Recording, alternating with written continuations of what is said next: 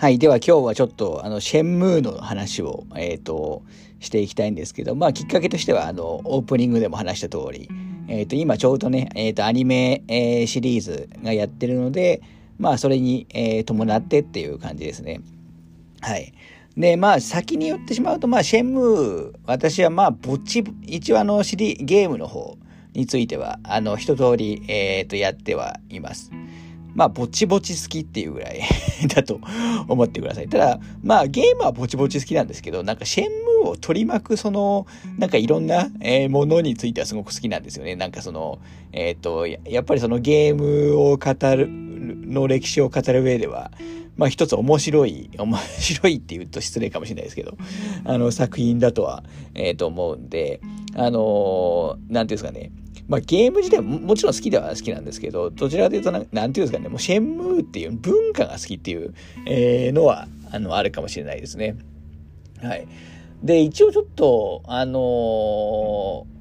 まあ自分とシェンムーじゃないですけど、まあ私が最初、私あの、えー、っと、まあシェンムーで最初ドリームキャスト、えー、で、えー、っと98年でしたっけ ?7 年でしたっけえー、に、えー、発売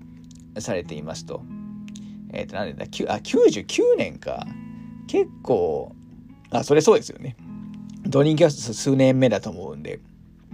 で、私は、その、シェンムー、まず第、先、一番最初の、の出会いという意味で言うと、あの当時、えっ、ー、と、シェンムーの、あの、発表会があったんですね。結構大きなイベントで、ちょっと会場が東京国際フォーラムか、えっ、ー、と、いや、パシフィコ横浜だと思ったんですけど、ちょっと間違えたらすいませんね。あのー、あったんですよ。で、それユーザーを呼ん、もちろんあのメディアも呼ぶんですけど、ユーザーも呼んで大々的にやろうと。多分パシパシフィコな？で、多分あそこ、あのー、まあ、パシフィコ横浜ってかなり人が入るホールなんで、まあ、相当な数のユーザーが、えっ、ー、と、招待、えー、されっていったと思います。で、実は私はこれにもう行っています。あの、まあ、ある意味、すごい、もうほんと初期から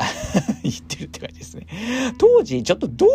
いういきさつか忘れましたけど、あの、シェンムーもそうなんですけど、その前にあの、ソニック、同じドリームキャストが発売したソニックアドベンチャーの発表会も、確かこれも東京であったんですよ。これも、こっちが国際フォーラムだったらパシフィコが忘れましたけど、まあ同じようなね、会場だったんですよ。で、私それも行ってるんですね。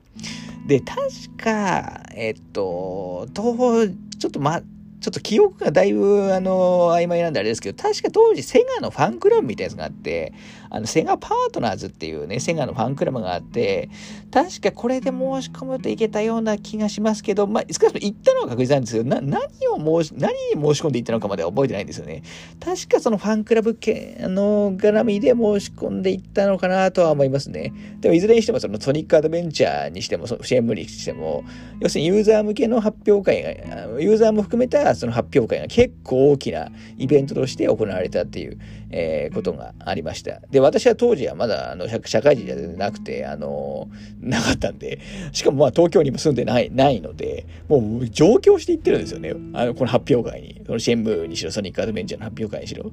まあ、それ、まあ当時はその交通費だってね、もう自分のあの、まだそのお金が稼いでない時ですから 東、東京までの交通費ってもう結構な痛手だったんですけど、それでも行ってたわけですから、まあいかにその時のその情熱、ゲームに対するというのか、まあ、セガに対するのかわかんないですけど、あの、があったのかっていうのは、まあ自分でもちょっとやっぱびっくりしますよね。あの、で、あの、行った感じで。で、シェンムーも、あの、今言ったように、あの、発表会に行って、で、行った人には、もちろん発表会自体は確か、あの、別に特にお金はかからなかったと思いますけど、あの、行った人にはお土産として、えっ、ー、と、なんか、なんだっけな、なんかビデオとかシングル CD とか、あといろんな、えっ、ー、と、グッズとかがもらえたような気がしますね。購入するグッズもあったんですけど、あの、で、一応その発表会もあって、まあ、出演者と、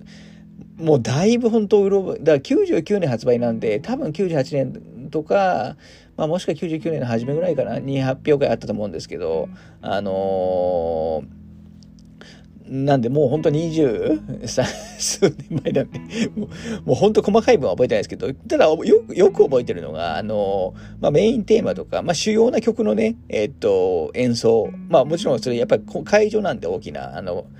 パシフィコ横浜って、そのか、あの、ちゃんとしたね、コンサートが行われる会場なんで、発表会も、あの、あって、まあ、そのな流れで、あの、要するにね、結構な大人数、大所帯で、えっ、と、メインテーマとかね、えっ、と、主な曲の演奏もあって、それにすごく感動した覚えがありますね。あのー、私が今、私コンサート好きでよく行くっていうのももちろんあるんですけど、シェンムーのその、プロ、えっ、と、発表会の時の、えっ、と、その、なんですか、まあ、プレコンサートじゃないですけど、あの、ミニ、ミニコンサート、結構な大、あの、多くの、あの人で構成された、えっ、ー、と、オーケストラだったような気がしますね。もちろん、あの、えっ、ー、と、特殊な楽器とかもあったような気がしますし。っていうのがあって、あのー、まあ、ある意味ね、あの、最初から、あのー、チェックはしてるというか、発売前、発売前から、もちろんね、当時やっぱりあの、シェムは、あのー、まあ、セガファンにとっては、やっぱ注目タイトルだったのは間違いないので、えー、それすごく期待してた、えー、覚えがありますね。まあ、特にやっぱりあの、えっ、ー、と、セガのね、体感ゲームとか、あのバーチャファイター、あのの、まあ、鈴木優さんの、あの、作品ということで、まあ、ディレクターの作品ということで、まあ、やっぱりすごく期待せざるを得ない。まあ、もちろん私バージャ、バージャファイターもすごいハマってた人間なので、あのー、っていうので、えー、すごく期待してた覚えがありますね。で、ドリミキャスもね、当然、あのー、期待はしていたので、で、えっ、ー、と、いざや、確か CM もね、えっ、ー、と、確か制作費70億みたいな ので、まあ今考えると70億って、まあものすごく大金なのは間違いないですけど、まあ今だと本当にトリプル A 系のゲームってもう数百億みたいなのが、まあ当たり前とまでは言わないですけど、結構そういう作品も珍しくなくなってきてしまったんで、まあ今考えるとそこまでぶっちぎりでびびっくりっていうレベルではないんですけど、まだそのワールドワイドでね、ゲームがいきなりあの売るような状態じゃないですし、まあ PC 版とかもね、えっ、ー、と一般的にね、売るような状態じゃなかった中で、やっぱこの、えっ、ー、と開発費はなかなか、えー、すごいじゃないかなと、えー、思いますね。で、私ももちろん、あの、あの予約して発売日に、えー、シェム1をね、えー、買いましたと。シェム衣装、横須賀を。で、まあ、率直な感想を言うと、ま、まあ、その、なんていうんですかね、えっ、と、ものすごく印象に残るゲームであるんですよ。多分、シェムーって、その、えっと、合う合わない、まあ、あの、この、合う合わないは別として、やった人は、すごくなんか残るゲームだと思うんですよ。やっぱ特殊な、えー、雰囲気を持った、あのー、作品なんで、な、なんですか、日常をその、えー、っと、すごくりえっ、と、この細部まで描いてるっていう、え、ところがあって、あの、あの空気感って、あの、本当に今、今だに唯一無二ぐらいのね、えー、感じだと思うんですよ。それを、まあ、やっぱあの二十何年前に、えー、やってるわけですから、本当すごい作品だとは、えー、思いますよね。で、えっ、とまあ、ただ、総合的に面白かったかっていうと、まあ自分の好みとして面白かったかっていうと、まあやっぱりそんなには、えっと、自分の、えー、好みではなかった、えー、っていうのがまあ正直な、えー、ところであるんですよね。あの全然つまんなかったとかいうわけじゃないんですけど、そのなんていうんですかね、そのもの、その期待値と比べてちょっと思ったのとはちょっと違うかなっていうのは、えー、あったので、あとそのやっぱり戦闘、あのー、まあバーチャファイターベースの戦闘みたいなところで結構そこもね、えっ、と話題になったと思うんですけど、やっぱりちょっとえっ、と、バトルの操作がちょっとやりづらかったり、えー、したのも、あのー、まあ、あんまり印象が良くなかったっていう部分はありますね。ただ、もちろん全然、あのー、好きが嫌いだかって言ったら、もう全然好きな作品なのは間違いなくて、あのまあ、とにかく、なんていうんですかね、えっ、と、印象に残ったっていう作品で、では、えありましたかね。で、確かなんか、あの、もう後半からは、あのー、本編進めるのやめて、あの、一人のね、えっ、ー、と、住人の生活をなんかすごい追ってったりとか、なんかまあ特殊な楽しみ方をね、多分これ結構シェムファンならやってるのかもしれないですけど、あの、特殊な楽しみ方をやってたっていうイメージありますね。あとはまあとにかくセリフとかの物量が半端ないんですよね。あの、まあこれはメイキングとかも見た、見て思いましたけど、まあ、とにかく尋常じゃないぐらいそのくだらないところにもすごい 尋常じゃないぐらいの、例えばその、えっ、ー、と、自動販売機でね、えっ、ー、と、主人公のあの、葉月亮がジュース飲むと、飲む時の、あの、アクションとかセリフも、ジュースのね、種類ごとによって全部違ったりするみたいですし、まあそういうな、なんていうんですかね、もうあ、ありえないぐらいに、今のゲームですらありえないぐらいに作り込んでるんですよね。っていうのは、まあ、やっぱりものすごく印象には残ってますね。で、やっぱ、で、あの、なんていうんですかね、僕、シェンムーがそのオープンワールドの元祖みたいなことを言われるのは、あんまりその好きではない、好きではないというか、むしろシェンムーってそのオープンワールドとは、要するに今でいうオープンワールドとはむしろ対極なぐらいの作品だと思っていて、あのー、どっちかというとまあ箱庭タイプですよね。えっ、ー、と、オープンワールドというよりは。なんでまあそこはちょっと違和感あるんですけど、ななんていうんですか、あの、やっぱりリアル、えっと、まあ特に私は日本人なので、やっぱ日本の、その、生活感のある街並みを、まあ、リアルに 3D で描いたっていう意味では、あの、もう二十何年前とは思えないぐらいの、その、えっ、と、内容だったかなと思いますね。今でもやっぱりあのレベルはないですよね。ま、まあ、なんかよくあの、竜が如くのベースみたいなことを言うもう言う人いますけど全然僕は竜の男とは方向性が違うと思ってるんであのー、シェン要するにシェンムはとにかく自由なゲームでだと思いますし竜の男どちらかというと、まあ、街を描いてるってところは一緒かもしれないですけどどっちかというとその何て言うんですかねその自由な部分にそのスポットを当ててるゲームじゃないと思いますから、まあ、全然方向性としてはやっぱ違う作品なのかなとは思ってますね。で、まあ、シェンムー1はね、まあ、そんな形で、あのー、まあ、印象には残ってるんですけど、まあ、そこまで好みではないっていう感じの内容だったんですよね。で、まあ、それもあって、2は、あの、2ってもう本当にドリームキャストで言うと、マッキーの方に出たと言ってもいいと思うんですけど、まあ、もちろんね、生産中止は、えー、決まってからで出てますし、もう相当なマッキーに、えー出ていて、あのー、2はですね、発売日に買わらなかったんですよね。あのーちょっと後になって、えー、とやった記憶があります。で、2は2で、えっ、ー、と、なんていうんですかね、えっ、ー、と、まあ、舞台がね、日本から、えー、海外に、えー、なってしまうってこともあって、やっぱなんか雰囲気が違いますよね。えっ、と、2って舞台どこでしたっけ？中国じゃん。えっと、香港か。香港がメインえー、だったと思うんですけど、クーロンとか。あの、で、何箇所か、えっ、ー、と、メインのね、場所が、あの、あるような感じだったと思いますけど、まあ、やっぱりその、い舞台が日本だって一作目とはなんか全然違うなという、えっ、ー、と、イメージがありましたね。だから僕は2の方が、その自由さっていう意味だと、なんか、ちょっと1にはかなわないかなってあるんですけど、なんかゲームとしてはすごく、やっぱ2は青年、えー、されていたっていう印象ですね。やっぱりあとはその、やっぱり香港の風景、日本、1のね、日本よりも圧倒的に書き込みがすごいんで、あの、まあ本当よくあの時代にあんなもん作ったなって改めて思いましたね。あの、あのキャラクターの数とか、あの、場所の作り込みとか。はい。で、えっ、ー、と、 one、two に関しては、えっ、ー、と、あれですかね、えっ、ー、と、プレステ4、まあ、コンシューマーだとプレイステーション4で、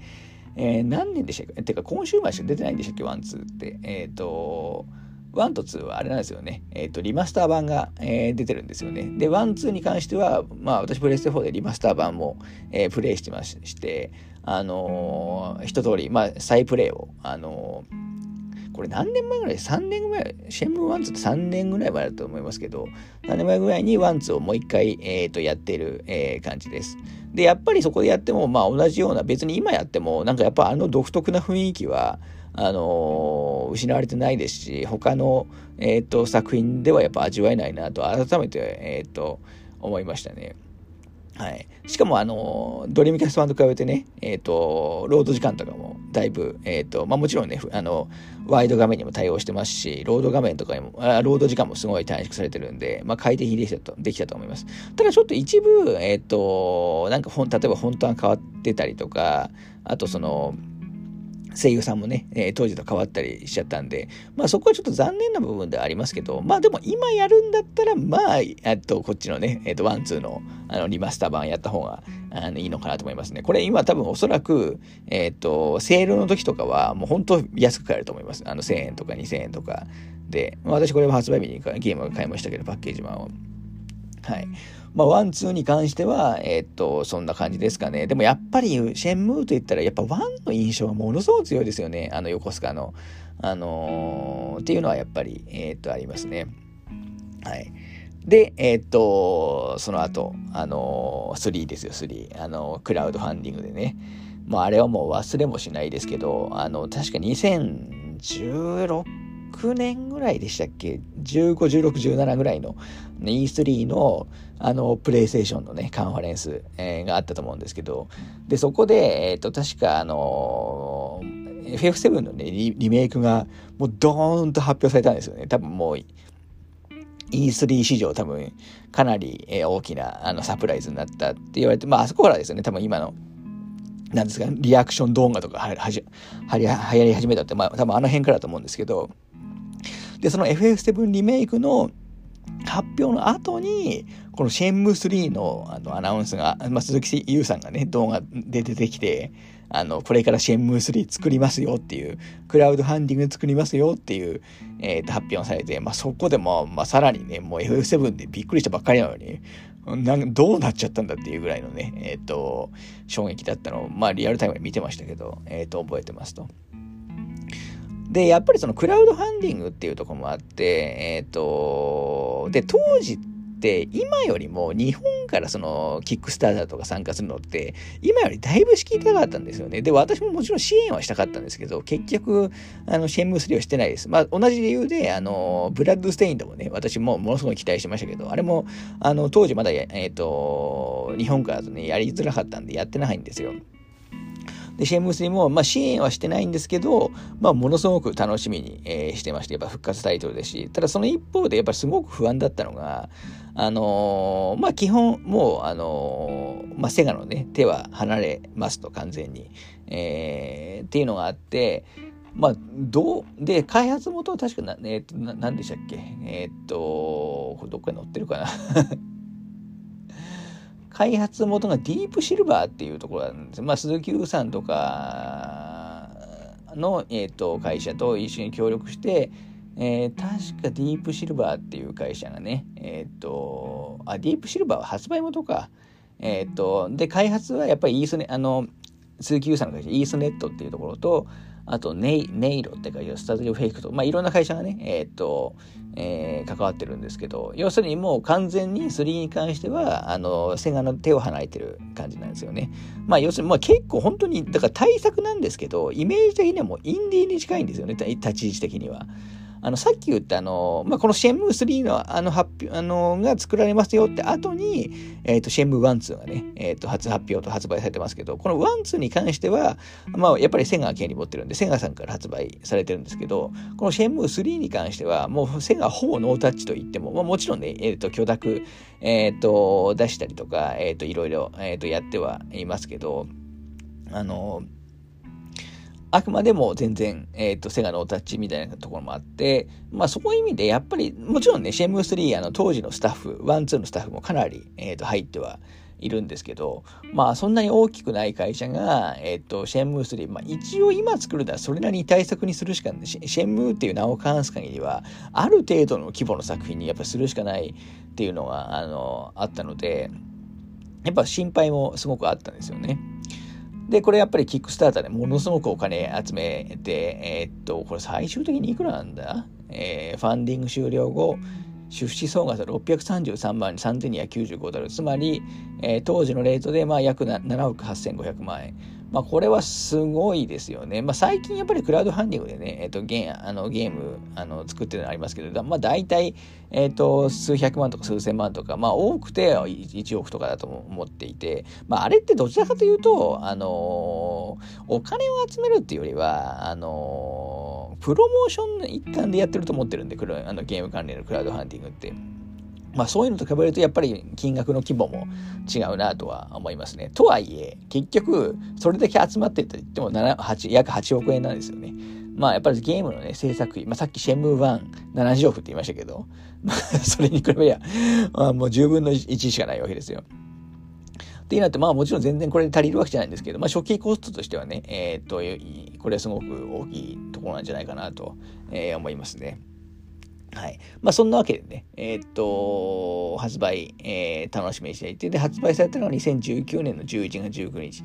まあ、つまりもう3年ぐらい経つんですよね。えー、で、その後多分 Steam とかで、えー、配信はされてるんですけど、で、これ、シェンムー3もね、えー、っと、発売日に、え、買いました。やっぱり久しぶりで、あのまあ、好き嫌い友達として、まあ、応援したいっていうのはやっぱすごいあったので、はい。で、やった感じですね。で、まあ、ここで、あの、シェンムー3これからやる人もいると思うんで、あんまりネタネタバレは、えー、するつもりはないですけど、あのー、結局ね、まあ、ストーリーで、メインストーリーに関しては、まあ、あのー、まあ、あんまりね、結局進まなくくて終わるんですよ。まあもちろん2のね、本当本当に2の直後から、もう10、20年ぶりぐらい新作出して、本当2の直後から始まるんですけど、まあ意外とね、えっ、ー、と、進まないくて終わるっていう感じですよね。まあちゃんとあのヒロインであるシェーファーがね、えっ、ー、と、3だとあの活躍するんで、まあそこはすごく良かったとあの思うんですけど、1、2結局ほとんど出番なかったですからね。なんですけど、まあ、あのー、3はあんまり リスト あ、3ももちろんね、私やってクリアはしていて、まあなんならダウンロードコンテンツとかもね、一通り、えー、やってる感じです。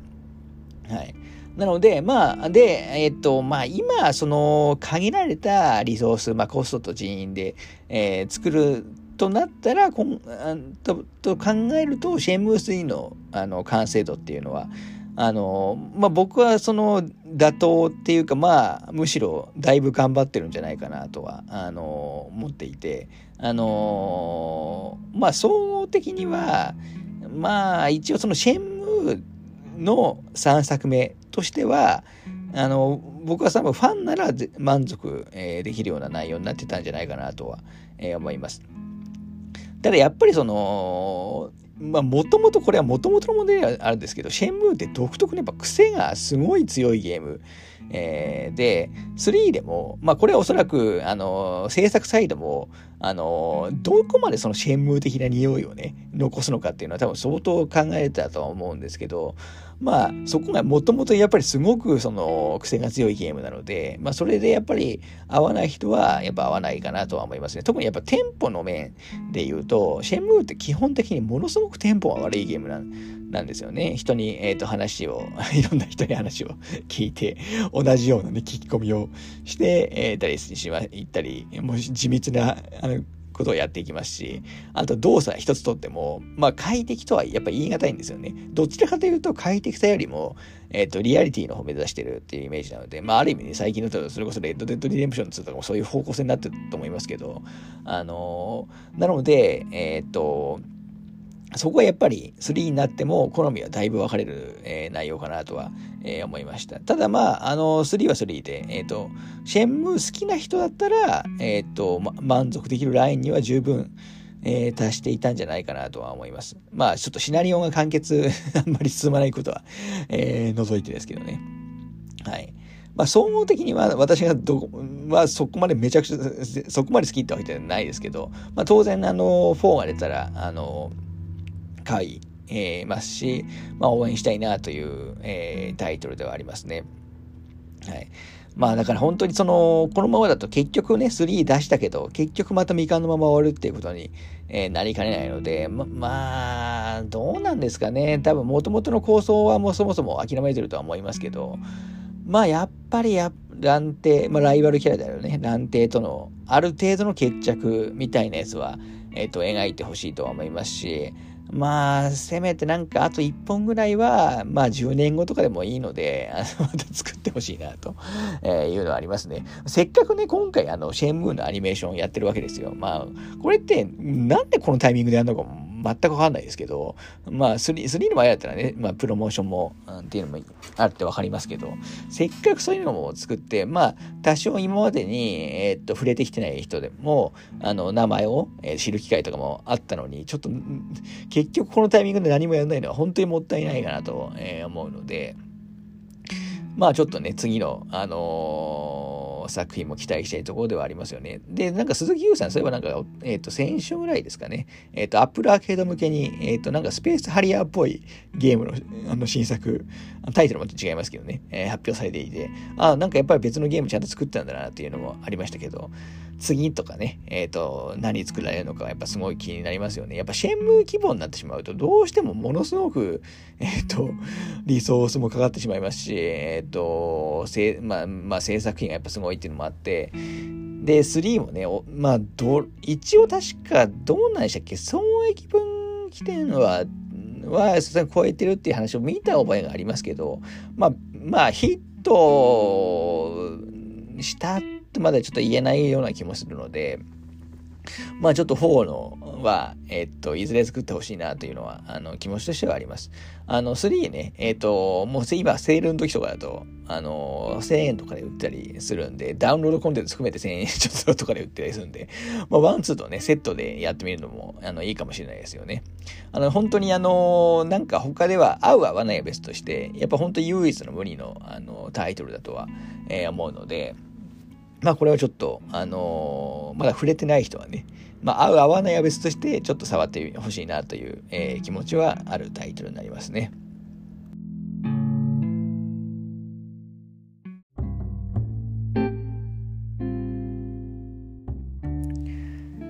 はい。では、ここからはちょっとゲーム以外のシェンムー話も、えっ、ー、と、ちょ、ちょっとしていきたいんですけど、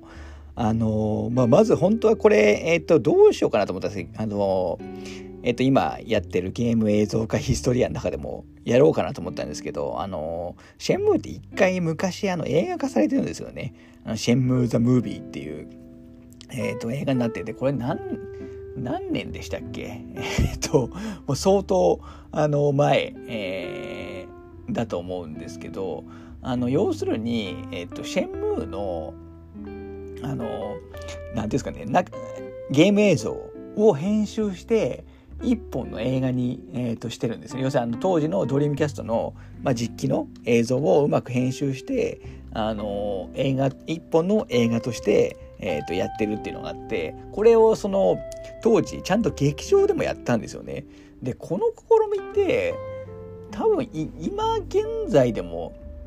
あの唯一無二なんじゃないかなと,、えー、と思っていて、えー、これはだから本当にそのなんていうんですかね、まあ、シェンムーの文化を語る上で まあちょっとこのシェンムー・ザ・ムービーっていうのはちょっと面白い、えー、なと思いますね。当時やっぱこれ見たかったんですやっぱりそのもちろんその公開関数とかも多いわけではないんで、まあ当時はね、見てないんですよね。で、今これあの、見るにはどうすればいいかというと、あの、えっ、ー、と、DVD がね、えー、と発売されてるんで、まあこれで見るしかないんですよね。なので、まあ、もしかしたらいずれねえっ、ー、と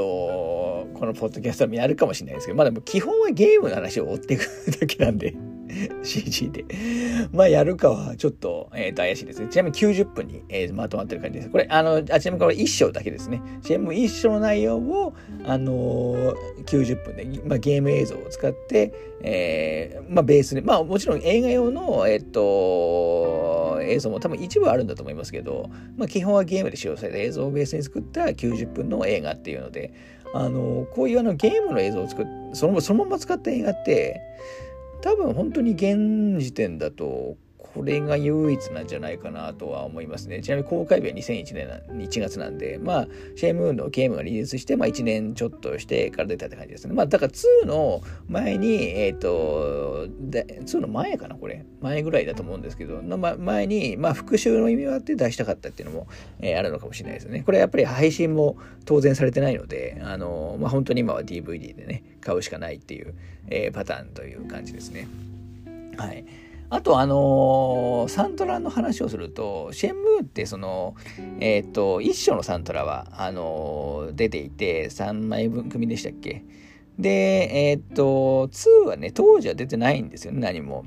で、代わりじゃないんですけど、当時そのシェンムーオーケストラバージョンっていう、あの、オーケストラアレンジのサントラが出ていて、これはまあ私は持ってますけど、これがですね、めちゃくちゃいいんですよね。あの、ゲーム関連のオーケストラアレンジ CD って、まあ、えっと、いろいろ出てると思いますけど、僕はその中でも最高クラスの傑作アレンジだと思います。あの、まあ、もともとね、えっと、オーケ色が強い曲が多いんですけど、まあ、要するにそれをさらにね、えっと、そのまま、あの重厚感をアップさせたような、えー、内容になってて、これは今でもね、よく聞く感じですね。で、 one two、あの、プレステ4の時にね、あの、 one two 出た時に初回限定版として、 one two のサウンドセレクションがついてきたんですよ、2枚組の。まあ、これはもちろん one two の中から、えっ、ー、と、ピックアップした曲が入ってるっていうやつで、まあ、物理2を物理サントラとしてはもうこのぐらいしかないっていう感じ、えー、ですかね。で、3に関しては結構がっつりとして6枚組の、えー、サントラが確か出ていて、これはさすがに買ってなはいないんですけど、あのー、今さっき1個前に話した1、2のセレクションサントラと3、えー、の6枚組サントラ、あの CD で言うと6枚組サントラについては、あの、Spotify で実は配信されてるんで、まあちょっと今日もしかしたら余裕があったら、このあの、シェンブーンの回の後に、えっ、ー、と、久しぶりに、えっ、ー、と、ミュージックプラットークの機能を使って、まあシェンブーンのサントラ紹介、えー、まあ Spotify で聴ける曲限定になっちゃいますけど、あを、まあそんなにね、ちょっとやろ、まあや、できたらやろうかなとは思ってますね。あと、シェンムに関しては、あの、レコード版が、も出ていて、私は1とレコードも、2のレコードも、えー、買ってます。特に2は最近結構出たばっかりで、あの それを買い、まあ、要するに海外版、あの、なので、まあ、輸入してね、買ったような感じなんですけど、私レコード好きなんで、あの、買ってますと。あの、ま、まあ、もちろんね、え代表曲がね、入ってる、えー、ものになりますけど、あと3に関しては、あもう、あの、2種類レコードが出てて、あの、セレクションの2枚組のやつと、確か10枚組ぐらいのやつが出てるはずなんですよね。まあ、さすがに買ってない ですけど。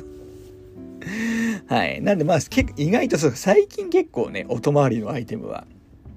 出てるイメージは、えー、あるかもしれないですね。まあ、ちょっとこれは後で、えー、できたら、あのー、Spotify 限定のミュージックトークでやろうかなと思います。はい。えー、あとあれですね。えっ、と、今、シェンムーといえば、あの、聖地巡礼キャンペーンということで、横須賀さん市がね、やってるんですよね。確かあの、ゲームのあの、 one、two 発売時も確かやってたと思うんですけど、あの、もう本当横須賀市が結構力を入れて、あの、シェンムーとのね、タイアップイベントを今、あの、やって、えー、くれていますと。で、私これあの、いくつも、前ちょっとこのポッドキャストも話したかもしれないですけど、行くつもりだったんですけど、結局行けてないんですよね。で、これ一応まだやってて、えっ、ー、と、4月23日からあの始まってる、まあ、あの CM ね、横須賀のあの、ドブ板通りで、えー、メインでやってるんですけど、6月26日までやってるんで、まあ、まだやってるんですよね。だからちょっと終わりまで行くかちょっとどうかっていうのが、ちょっと怪しいところでは